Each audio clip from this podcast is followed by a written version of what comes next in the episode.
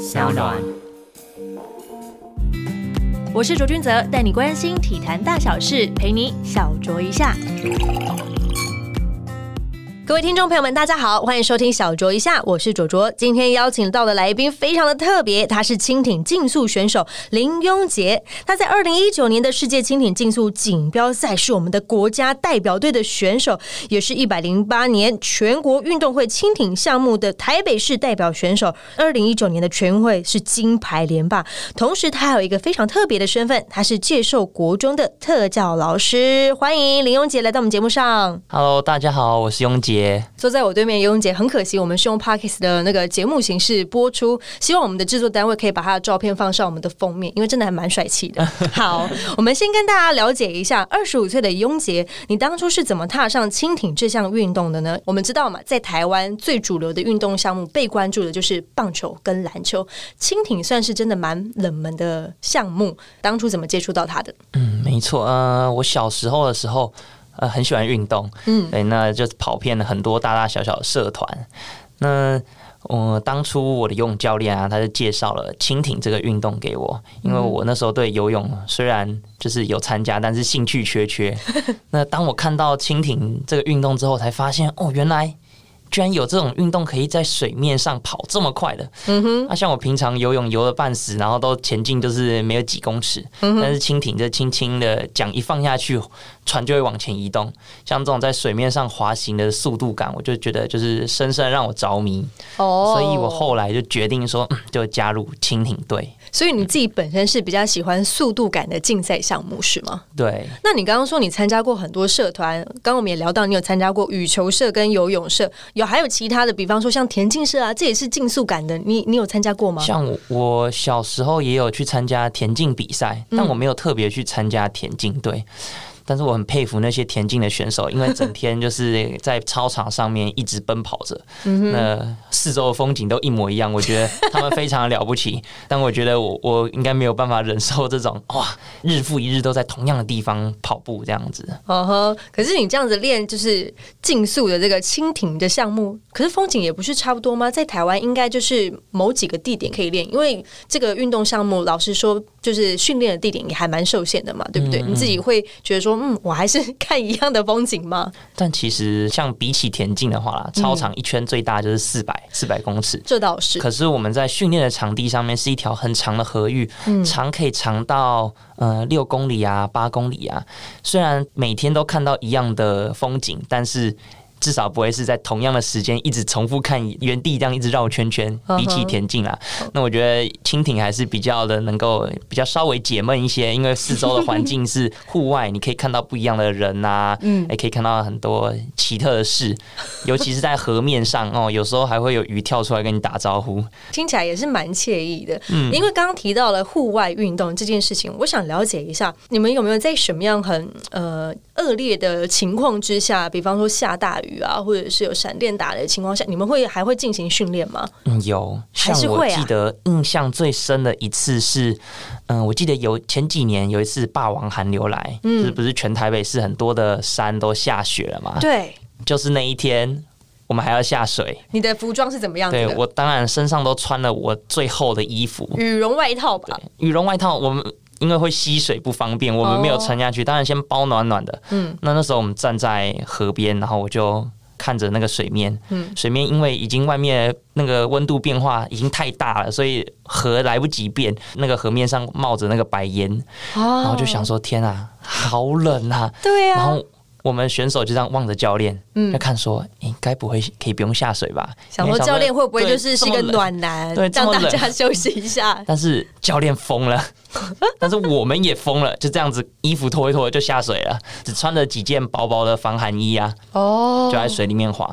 那当然在水里面我们是不会戴手套，嗯。因为那个戴手套会来影响我们训练的那个感觉，哦。所以就是这样，皮肤面对那个冰水，我天哪，那真是想象起来就觉得很刺骨哎。对，因为其实现在线上的听众朋友们，其实对于我们的广播节目比较了解的还是主流的运动项目，所以我想由你这个选手来跟大家介绍一下蜻蜓竞速这个运动是怎么样进行的。我觉得最适合不过，跟大家分享一下。哦，当初我在介绍蜻蜓这个运动的时候，我的朋友都第一个反应就是哈。是划龙舟吗？是什么这样子？还还有人跟我说，哎、蜻蜓其实那个昆虫那个蜻蜓吗？啊对，然后我就哎。当然不是，然后我都会很简单的跟他们做一个介绍，说其实蜻蜓就是独木舟的一种啊。哦，然后呢，哎这样比较很很多。人还有人不懂独木舟的话，我就会说，哎、就是划船的一种运动。嗯对，那它通常它的外形是细细长长的，嗯那会在水面上要比速度。那我们的距离通常有一千公尺、五百公尺，还有两百公尺。那也有分单人艇、双人艇，最多有到四人艇。对，所以是我们也是有多人艇的项目。嗯哼，你自己最擅长的是哪几个项目那我最擅长的应该是单人艇跟双人艇。的几公尺的项目呢？你刚刚有介绍几个？我以前是一千公尺长距离的选手，那在近期有工作的呃两个双重身份下，我慢慢转战成短距离的选手。哦吼对首先也跟大家科普一下，我们这个林庸杰选手在二零一七年的全国运动会的轻艇项目是单人、双人一千公尺的金牌，在两百公尺也是金牌。基本上你要长距离或是短距离，对你来说都不是一个问题，对不对？啊，对，没错。那但是在因为我们现在训练啊越来越科学化的进行下，有很多的年轻的选手也慢慢的在进步当中。嗯，那当然，嗯、随着年龄慢慢的 高升，虽然现在还是算很年轻，现在很年轻啊，二十五岁而已。对，但是呢，有些新秀的选手，他们在更正规啊、更科学化的训练下，体力跟速度啊都越来越好。那就是我们会在内部竞争中去选出最快的呃长距离选手，去让他代表台北市做比赛。哦，原来是这样子。因为目前有你的经历，看起来在台湾没有人可以划得赢你。因为在二零一九年全运会金牌又是连霸，而且现在的目标就是要瞄准了世锦赛要夺牌跟奥运的参赛资格。虽然说今年的奥运是延到了明年去了，对你来说会有运动选手生涯上面会有什么样的改变吗？哦，其实那时候收到奥运要延期，对我来讲是一个蛮大的冲击的。嗯，因为当你已经准备好，已经备赛备了快一年的时间了，哎，才发现比赛要延后了。对啊。那，其实第一个要面对就是你要有心理准备，就是你要再练更久，对，你要在每天要花更多的时间。这是一场长期抗战。对对对，这是一种精神上的那个磨练吧。我在嗯想，就是一种，就是你看你能不能够熬过去。嗯，那再来就是因为我同时也是那个特教老师，那在学校的工作上面，我必须要去能够调度。要兼顾。对，那如果嗯时间又拉长的话，这其实对我来讲是蛮困难的。嗯对，因为我就算我在外面集训，我有时候还是要回到学校帮忙。嗯，对，那学校在缺少一个老师的人力下面，学校也会对我施加压力。嗯那当然，学校目前学校都非常的支持我，因为本来集训的时间没有那么长，但是集训的时间一旦变长之后，嗯、学校也会有部分的担心。那我要怎么样让学校放心，也是我的一个挑战之一啊。嗯，毕竟老师最大的责任就是要把学生给顾好嘛。对所以你们在衔接上面可能会有一些需要交接的地方。嗯不过，因为我们知道运动选手要去挑战这个最高殿堂奥运这个竞技的项目，最重要就是坚持之外，以你自己的亲身的经历，身为一个蜻蜓的选手，你觉得什么样的人格特质或者是生理特质是在这个运动项目最最最重要的呢？蜻蜓选手，我觉得一定要有就是一个虚心学习的心吧。嗯，因为怎么轻艇说轻艇其实要学习的东西很多，它比起呃游泳啊、田径啊，我觉得要克服的困难更多。因为像游泳，嗯，你比赛你只要顾好你自己，你只要带好你的泳镜、泳帽啊、泳裤啊那些到比赛场地来就好了。可是蜻蜓不太一样，因为场地。我们还要带我们的船，那船不是像那个挖井一样一收就可以收到包包里面了。对，所以呢，每次要比赛的时候，我们就要去征召呃货柜啊，那个货运的车子。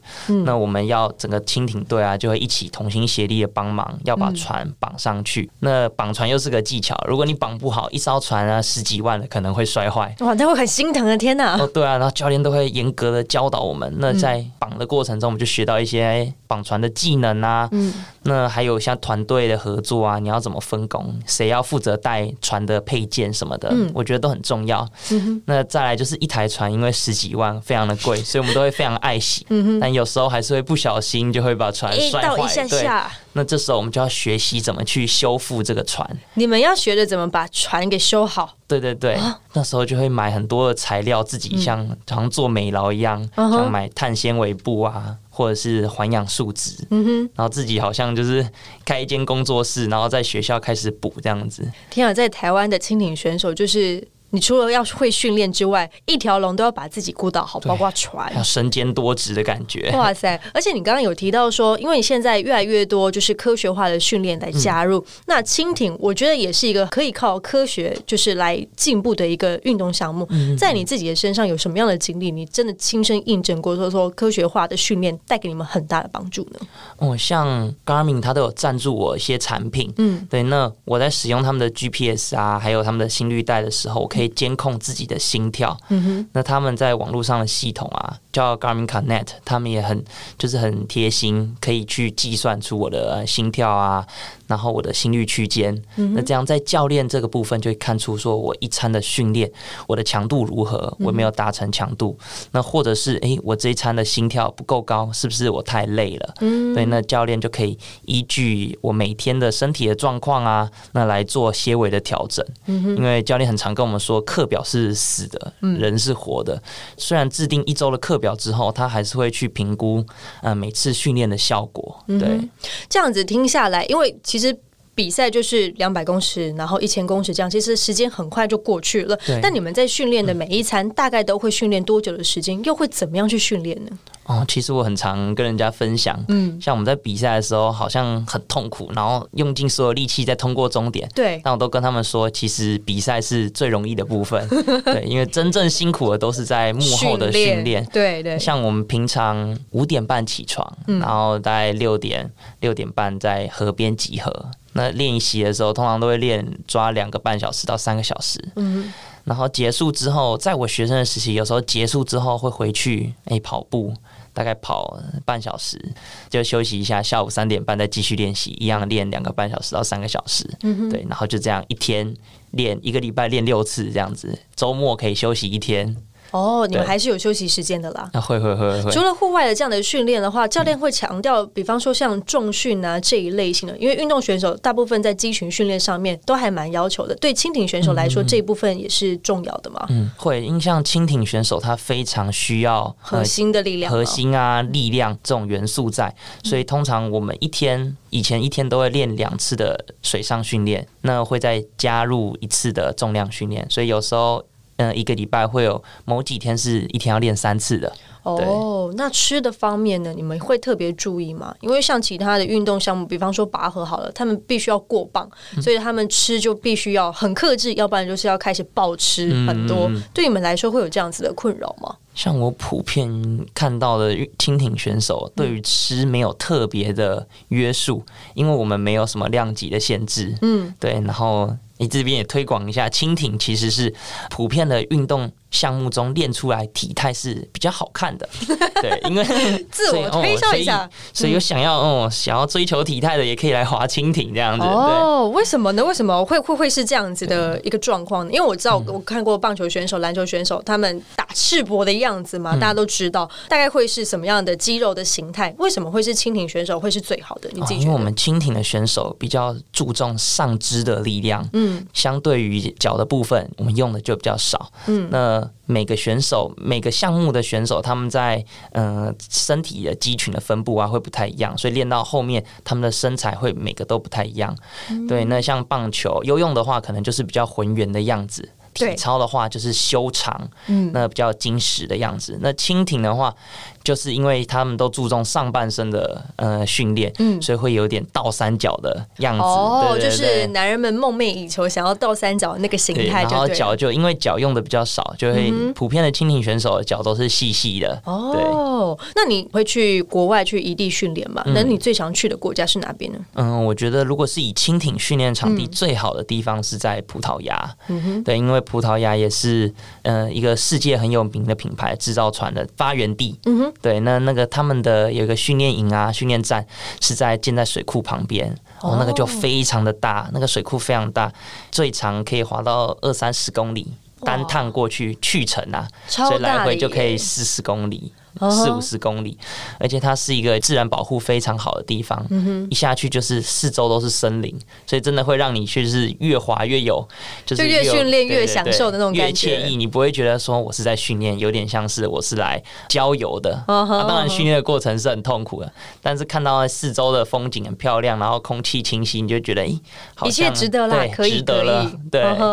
那我也想问一下，因为你去葡萄牙训练居多嘛，那你看到他们当地的一些亲。艇选手，或者甚至是来自其他国家的轻艇选手，你觉得我们台湾轻艇选手的优势在哪边呢？以及跟他们的身材啊、体型上面的比较是如何的？嗯，其实如果是台湾以东方人的文化来说，我们都很遵守纪律，遵照教练教练给什么课表，我们就吃什么课表。对，那我觉得这是我们的优点之一，但也是我们也需要改进的地方。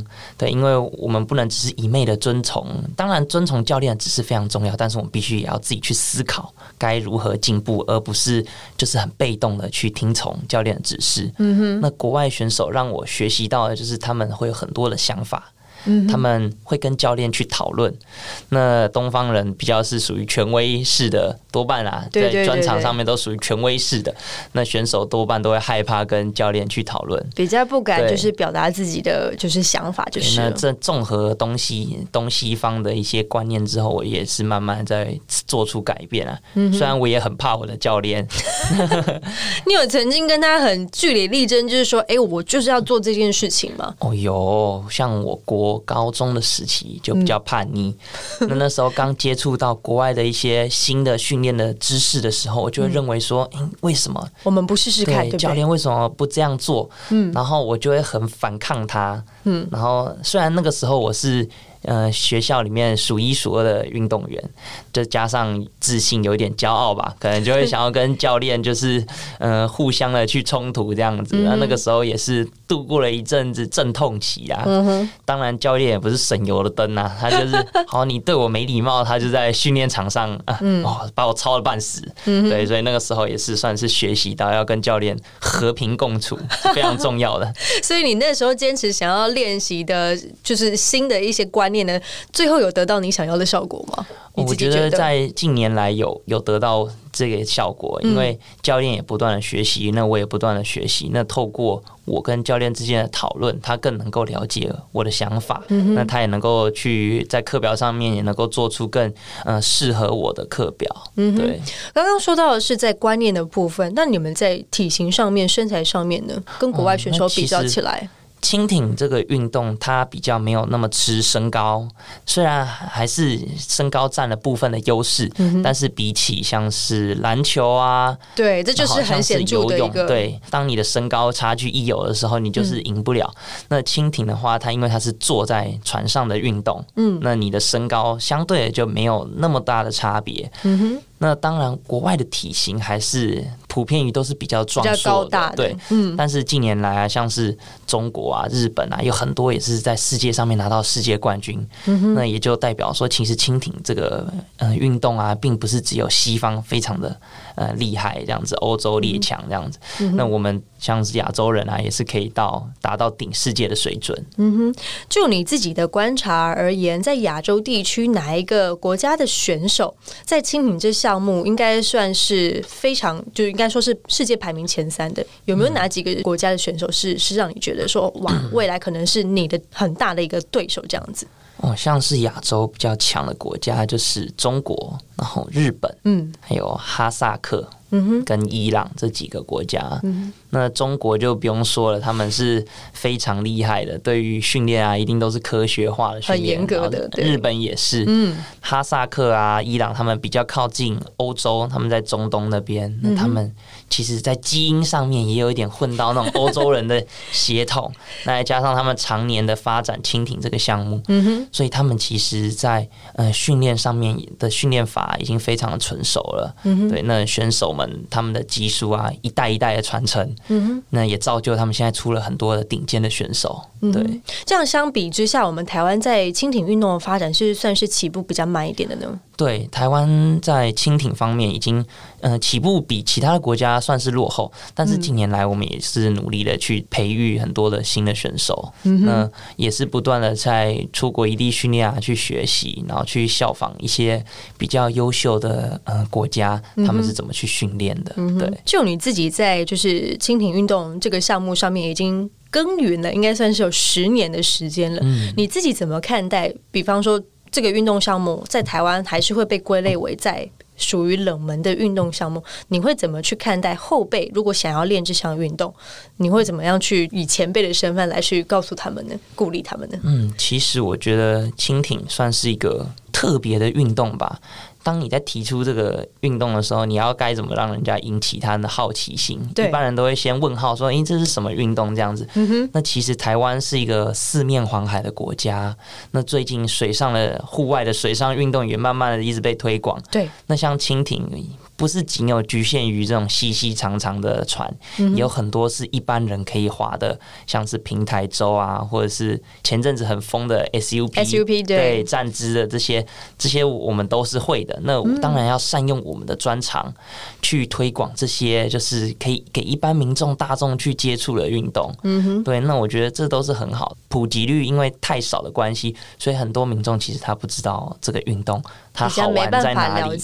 对，像台湾有很多的河啊，或者是甚至是水库，比较可惜的是政府很多是封闭的、不开放的。对，要不然其实真的还蛮适合。对，很适合，就是自己像那个船啊，一台如果一个人携带用车子载，其实也很方便。嗯，就载到那个湖上面就可以划出去。那其实风景都是一般在路上没办法看到的。嗯，我有觉得说，如果可以先用推广的方式的话，我觉得 SUP 应该算是一个最快的方法。对，大家比较好容易上手，对吧？对，因为那个又好携带，又可以充气。嗯，对，没错没错。那你刚刚也聊到，你自己除了是运动选手之外，也是一名老师，而且是一名特教老师，好像跟你的家人有很大的关系，可以跟大家分享一下这段故事吗？是，嗯，因为我的弟弟啊，他在在幼稚园的时候被诊断出来有过动，注意力不集中过动症。对，也是很常见，就是 ADHD 啊。嗯，当时的我其实不太明白这个症状是什么样子，我只知道说弟弟比起别人好像不太一样，但又说不出哪里不一样，可能就是大家眼中的怪人，会比较活泼一点嘛，比较对，比较冲动一点啊，比较坐不住。以前我是很疼弟弟刚出生的时候，我非常疼他。对我就嗯，爸妈都说，哎，把它卖掉，拿去换蛋糕好不好？我都说不要不要，要弟弟是我的这样子。但是随着他慢慢长大之后，才发现我要玩什么玩具啊，他就会跟我抢；我要玩什么电动，他就要跟我抢。嗯，对。那爸爸妈妈常常都说要让弟弟，要让弟弟。哦，那在那个时候，我就非常的讨厌他。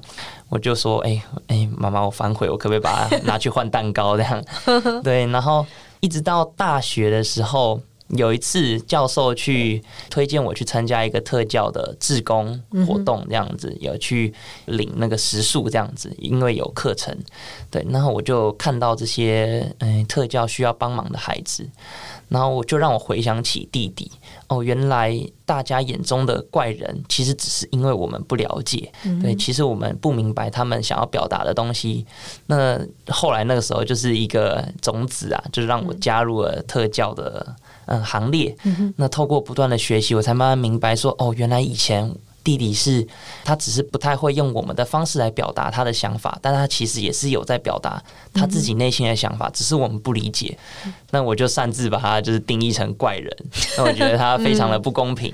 对，这也是就是一个我加入特教的一个起因。嗯，那弟弟知道你在大三接触这样子的志工的行列的时候，你有跟他分享吗？或者是他有跟你表达什么样的心情吗？啊，有有有，我有跟他慢慢的分享这样子。就说哦，原来你的病症啊是怎么样怎么样怎么样的？嗯，哦，哥哥可能以前对你太差了，那 是哥哥的不对，忏悔一下。对，那他也慢慢，他也有了解。那他自己本身，他也随着年纪的增长，他也慢慢比较能够控制住自己的情绪。嗯，对，那也去收集很多相关的资料，他也能够明白自己的问题。对，那他也发展出很多的呃技巧，来让自己能够舒缓情绪，这样。你刚刚提到说，小时候因为不了解他的状况，所以曾经跟爸妈提过说要把它卖掉换蛋糕。可是呢，你现在没有要把它卖掉换蛋糕，你把它变成自己同船的队友了，这是一个什么样的情况呢？对，这其实非常的奇妙，因为当弟弟也说他要加入蜻蜓队的时候，其实我也蛮震惊的，因为因为你练很久，可是他没有练很久，对不对？对他跟我差了四岁，嗯，对，四岁。那那时候他进来的时候就是一个国中的小屁孩，对。然后虽然我是看着他长大的，他是我的弟弟，但是我还是就是没有办法把他当外人外人那种对待，他看起来就像是弟弟。那我对他就是会比平常人还特别的严格，是严格，不是照顾啊，对，特别的严格。嗯，我相信有兄弟姐妹就知道，肯定的、啊有，时候大哥是会对自己的弟弟妹妹比较不耐烦。没错。比起别人会更容易不耐烦，这样 对对对，那随着弟弟慢慢的成长啊，一直到前年我才发现，说哦，原来弟弟已经长大了，哎，他已经实力越来越强，那也接近我了。那我不可以再对他那么不耐烦，我应该要把他当成就是是选手的概念。对一个选手，我的队友，我要尊重他的想法，而不是就是直接否定他。嗯哼，那当然，弟弟也因为他随他年纪长大，他也会开始去跟我去反映他的想法。以前是因为哦哥哥很凶，他不敢他会怕。对，屈服在于我的威严下面。现在是 哥哥都已经快被我快被我打败了，你还 装什么哥哥这样？对对对，然后我们就会互相讨论，一直到现在一起同船当队友，当队友。嗯，哦，那个时候是什么样的情况之下，突然发现，哎，弟弟的成绩好像要超越你了？是在训练的情况吗？还是你们同场在竞技的时候？哦，其实，在同场了，在大概两三年前同场竞技的时候，我才发现，哎，要赢弟弟不是那么的轻松容易了。所以就差一点点的那种秒数对，大概就是差大概一秒啊，或者是零点几秒这样。我需要用尽很很大力气，我才能够赢他。对，有时候是拼上哥哥的面子这样子。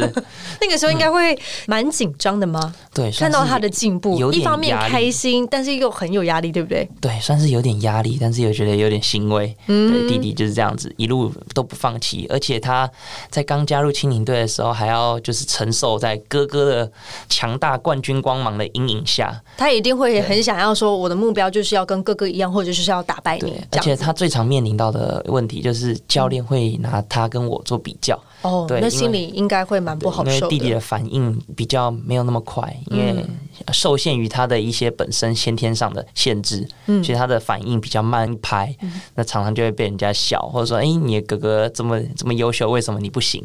对，那他有在队上就是真的就是情绪真的因为这样的关系，然后就稍微失控一下，然后来跟你反应的吗？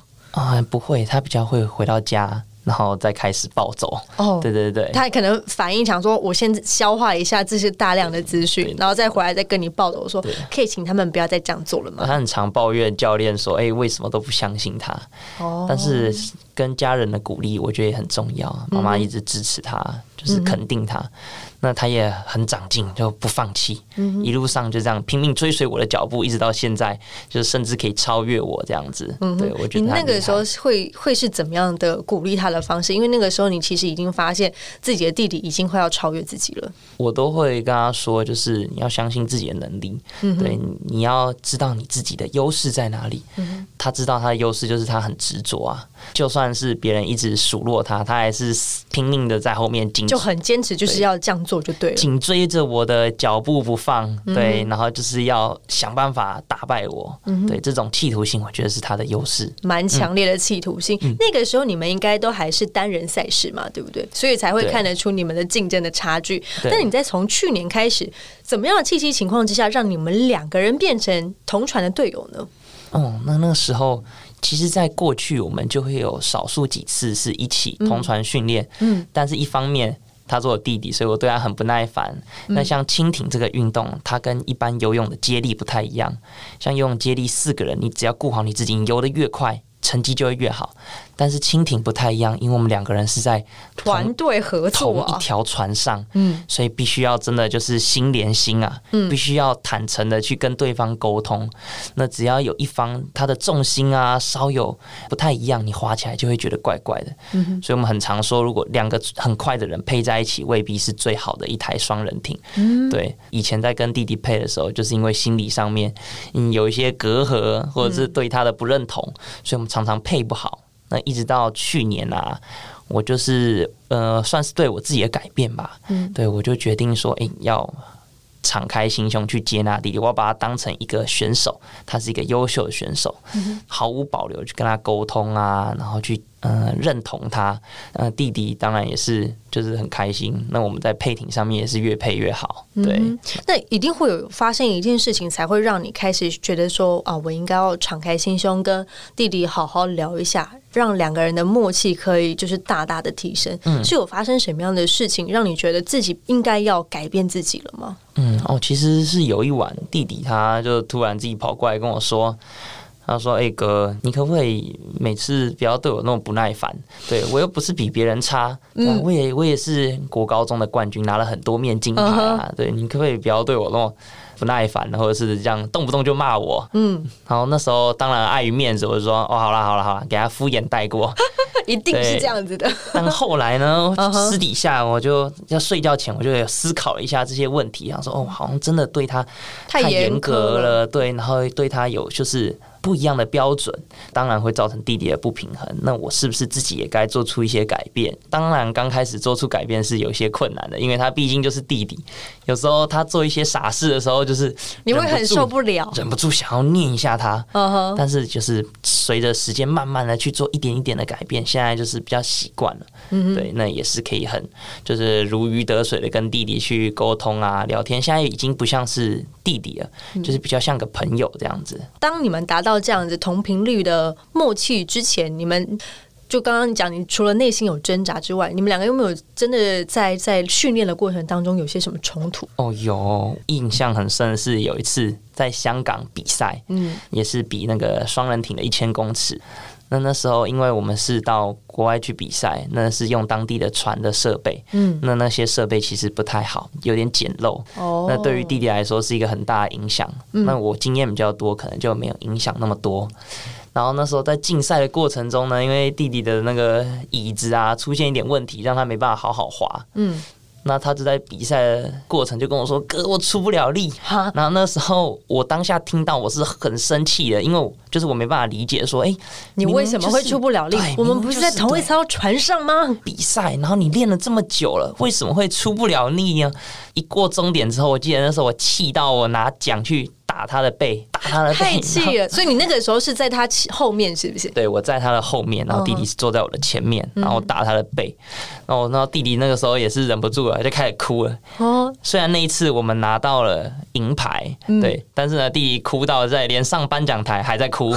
哥哥好凶，对啊，说你为什么要打我？那么凶？我又不是故意的，这样子，对，就真的是装备不好这样子。嗯然后他事后有跟我分享说：“哇，哥哥那时候打我，哇，真的是对我来说心里是个伤害，是个创伤啊，是个阴影啊。”对对对对，你有好好跟他道歉吗？那一次之后，嗯，有有道歉啊，但是当然不是那种很正式的，因为就是应该算是哥哥的面子上面的敷衍式道歉。当然，我有跟他说：“哎，就是那时候情绪控制不好嘛，嗯，对，你就不要介意啦。对，现在不会啦。对对对对，对啊，合作也越来越好啊，你们一起成功的拿到了二零二零世界运动锦标赛的资格了。对啊，对，对对对，所以你们两个人有没有什么样共同的目标呢？在在蜻蜓运动这个项目上面，嗯，我希望未来可以跟弟弟去前进亚运。亚运的双人，然后希望可以在亚运上面拿到奖牌，甚至是金牌。嗯，对。除了除了在运动赛事上面，你自己刚刚其实也有提到说，因为东京奥运延后的关系，所以你必须要跟学校有一些协调上面。对。但是你自己在担任就是特教老师的这段时间呢，除了在运动的互动上，你应该会带很多自己的竞技的一些心态啦，或者是竞技的一些游戏在课堂上实行吧？会有这样的状况吗？会。嗯。那像我在教。教课的时候啊，哎，很很幸运的，我刚好在这学年教了分配到体育课，嗯，你就可以把我学在以以前所学的专长啊，有点运用在我的体育课上面。那我可能就会加入一些比较趣味啊，嗯，竞赛的过程，因为我也希望，嗯，孩子们能够透过竞赛，他能够学习团队合作。嗯哼，那很重要的就是沟通啊，团队合作很重要，就是沟通。嗯哼，那就是透过一些运动啊、活动啊，去促使他们去跟同同学之间做一些沟通，嗯，那他们也会去想办法怎么去解决他们嗯眼前所遇到的一些挑战啊。那看着他们就是一步一步的去呃成功完成这些活动，嗯，对，成功完成这些活动，我也是觉得就是很开心，就很有成就感。对，除了你给予他们的这些课程之外，你自己有没有从这些孩子们身上看到哪些他们不一样的特质，也是给你蛮多启发的地方呢？嗯，很多人说特教的学生啊，他们可能都是一些就是比较不完美。但是，当你真的在进入他们的生活中的时候，其实发现他们是很多的潜能的。嗯，只是我们还没有去发现，或者是需要用不一样的道路去呃启发他们。对，那像很多孩子们啊，他们不太会说话。那时候我们就会转一个方式，可能用图片啊，用图卡，或请他们用纸的。诶，那这他们就很厉害了，他们就很会指说，诶，他们想要吃什么饼干啊，或者是想要去上厕所。那通常以我的经验来讲，遇到吃的这种东西，学生们反应会最快的，最热烈的，吃就是他们最大的诱因。往往通过只要饼干零食一拿出来，哦，都能够激发他们的潜能啊。嗯哼，那你自己在从事就是特教的这个道路上，也有为自己设立什么样的目标吗？嗯，我希望啊，像在我的观察下来说，其实特教的学生普遍要缺乏运动。嗯，那我希望借由像蜻蜓啊这种运动，带他们来去体验一下哦，原来哎，蜻蜓他们会划船。那家长啊、学生啊，当他们学会划船这个运动的时候，诶，是不是对自己更有自信？当他们在跟别人介绍说：“哎，我会划蜻蜓哦。”那别人看到说：“哈，蜻蜓是什么？”那种眼神，那我觉得对于孩子们就是一种肯定，是我会了你们哎没从来没有听过的东西。这样，那我觉得我想要去就是在教育里面去慢慢推广我的运动，这样子。嗯，我觉得这是一个很棒的想法，因为就像你刚刚提到，就是他们其实是需要运动。如果可以让家人如果也一起参与这项运动的话，对他们帮助也很大，对吧？嗯嗯，对。今天非常开心要。邀请到我们的蜻蜓竞速选手林庸杰来到我们的小酌一下，希望呢你跟弟弟在未来，不管是在亚运上，或者是你个人在东京奥运的挑战路上，都可以一切顺顺利利。好的，感谢你今天来到我们的小酌一下。好，谢谢。喜欢小酌一下的朋友们，可以到 Sound、Spotify、Apple Podcast 上面订阅我们，也欢迎留言评论给我们五颗星哦。感谢大家今天的加入，我们下次见啦，拜拜。